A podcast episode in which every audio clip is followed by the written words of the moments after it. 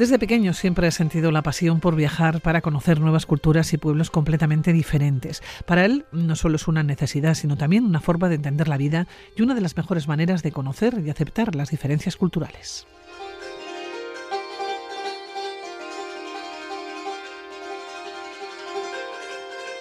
Con más de 40 expediciones al Ártico a sus espaldas, este antropólogo cultural se dedica al estudio, la investigación y divulgación de los pueblos árticos y de las culturas precolombinas. Ha viajado a más de 60 países, ha recorrido una parte del desierto del Sáhara y del Gobi, también en las cordilleras Altair y de los Andes. Ha escalado algunas de las montañas más altas de Europa y Asia y ha penetrado en las selvas de Borneo, Brasil, Ecuador, Guatemala o Vietnam.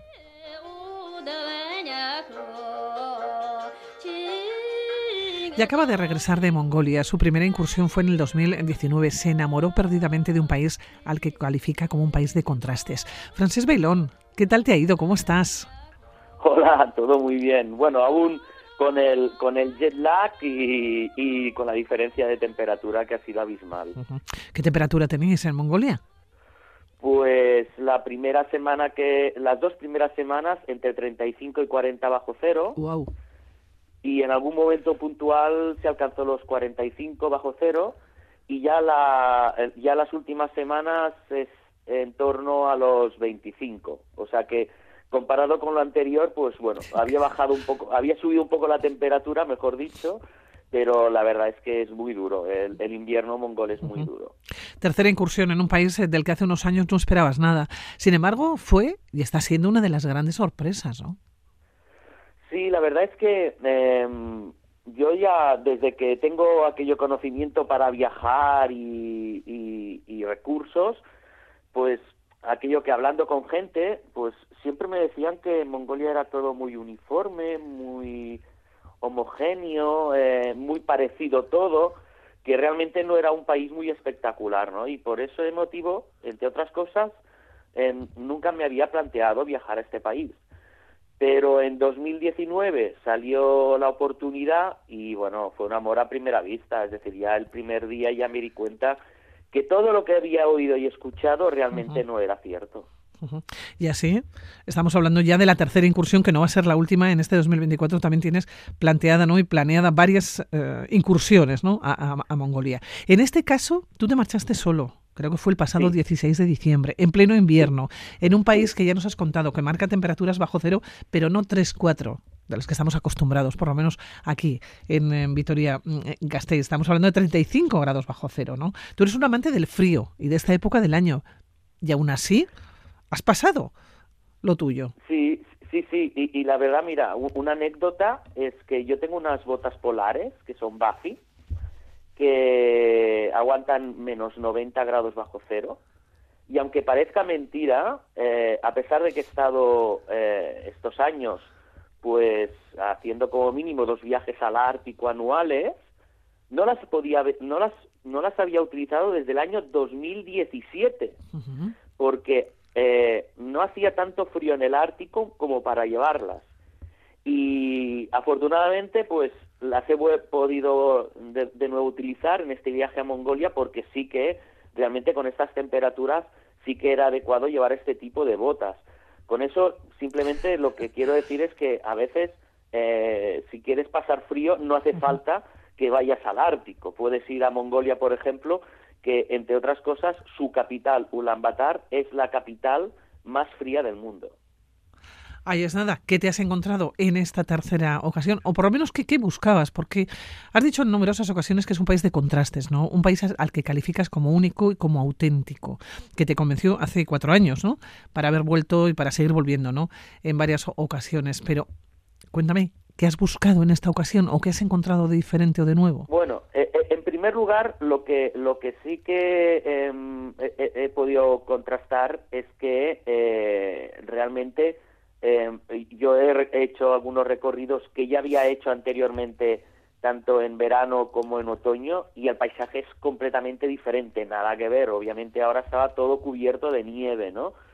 Eh, también, por ejemplo, pues eh, lo que yo me había encontrado es que mientras en verano y en otoño los, los pastores, hemos de recordar que Mongolia eh, solo tiene 3 millones de habitantes, es tres veces el tamaño del territorio español, pero tienen casi 80 millones de cabezas de ganado.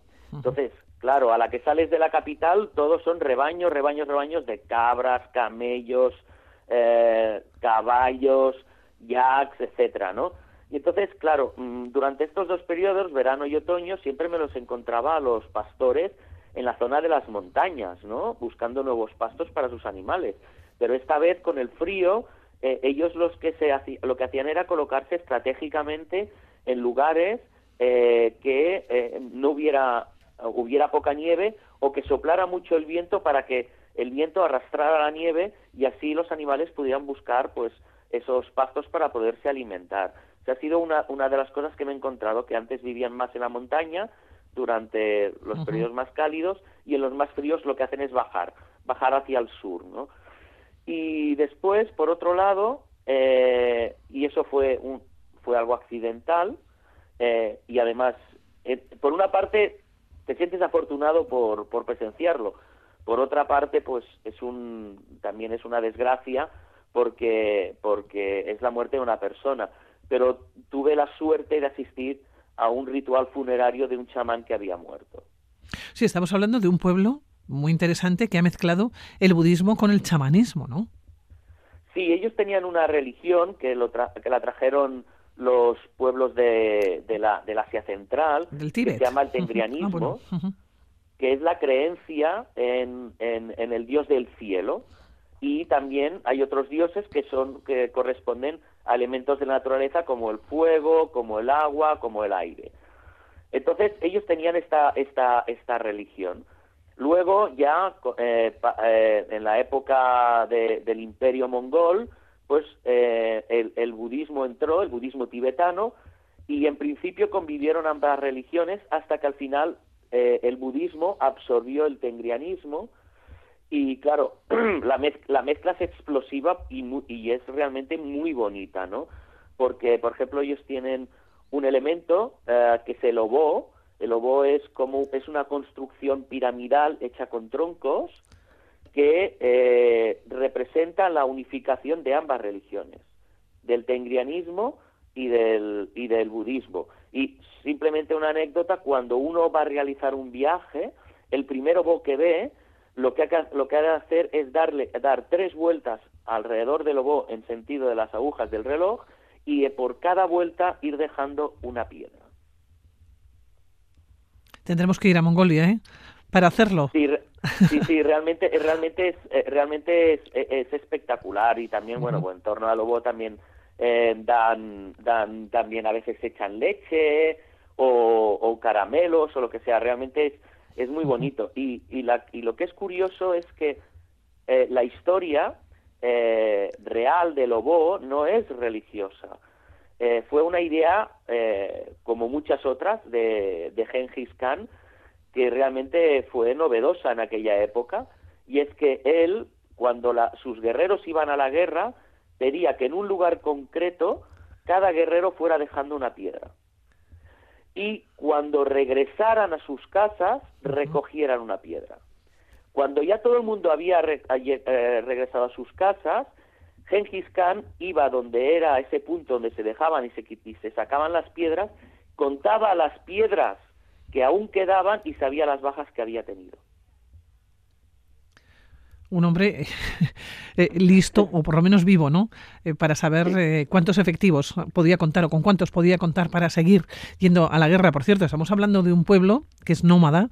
También has- lo has calificado como hospitalario y solidario. Pero precisamente al ser nómada es un pueblo que se está moviendo constantemente. Tú has hablado de pastores de renos en otras ocasiones, de cazadores de, de águilas, ¿no? Ese es el gran atractivo, uno de los grandes atractivos que tiene Mongolia. No sé si en esta ocasión, al ser invierno, ¿te lo has encontrado o has tenido que buscarlos? No, no, bueno, o, o sea, realmente eh, Mongolia es de esos países que tú vas por allí eh, por, eh, por libre y, y, y vas cogiendo autobuses y todo eso, y si en algún momento concreto eh, pues no tienes alojamiento, en cuanto tú ves un GER, no tendrás problemas porque te abrirán las puertas y te acogerán en su casa.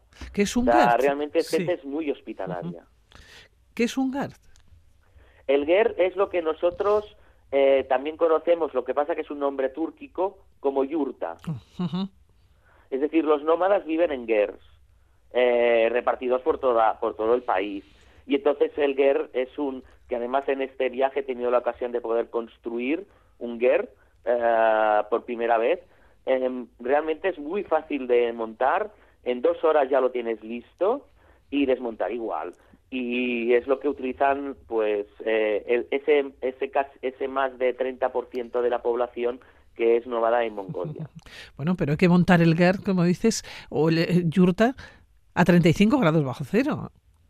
Sí, claro, abrigado y pensando que no estás a esa temperatura, pero bueno, sí. Eh, y sin quitarte las botas. sin quitarme las botas ni el anorak tampoco.